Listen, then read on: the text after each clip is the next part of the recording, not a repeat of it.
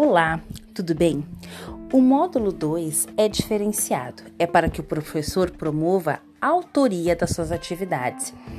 Para isto, estamos sugerindo a utilização de podcasts, atividades de interação no PowerPoint e demais softwares de aplicação.